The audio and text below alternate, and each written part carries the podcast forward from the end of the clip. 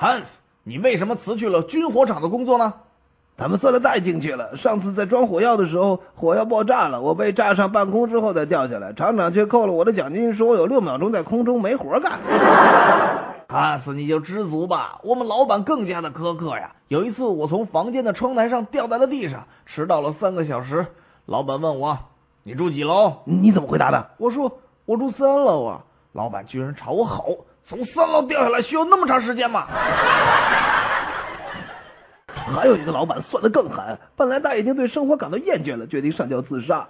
正当他双脚悬空，眼看着要死的时候，这恰好他家的仆人走来，剪断了绳索，把他救了下来。到月底开工钱的时候，仆人接过钱一数，比他应得的数少了四块钱，便问老板是怎么一回事。老板就说了：“ 我扣了你一根绳子的钱。”我上吊用的那是好特别好的一根绳子呀，让你给剪断了。唉，我只能从你的工钱中扣下那根绳子的钱了。他告诉我说，你告诉了他那条我告诉你不让你告诉他的秘密。哎呀，我特别告诉他不让他告诉你，是我告诉他的呀。天哪，可别再告诉他我告诉了你，他告诉我的事儿啊！经理给店员训话，记住。这个店里的规矩是顾客永远是对的。现在告诉我，刚才那位先生说了些什么？